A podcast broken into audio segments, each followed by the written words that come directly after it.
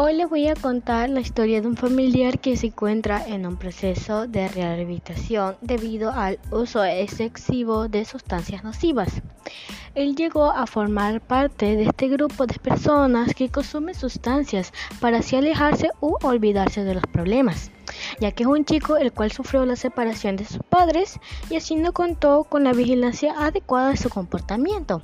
Todo empezó en el colegio cuando sus amigos le invitaban a probar dichas sustancias y él pensando que sería algo bueno, lo hizo, hasta que lo tomó como costumbre y una necesidad, llegando hasta irse de su casa y desaparecer por días. Sus padres así se dieron cuenta lo que estaba ocurriendo y decidieron hacer algo por él.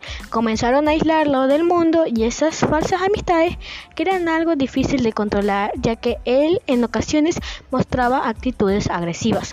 Debido a la gravedad del asunto, sus padres tomaron la decisión de pedir ayuda profesional y así salvar a su hijo de la perdición. Actualmente trabajamos todos juntos y no le dejan solo, así no vuelva a caer en eso y termine de una manera trágica. Gracias por escucharme.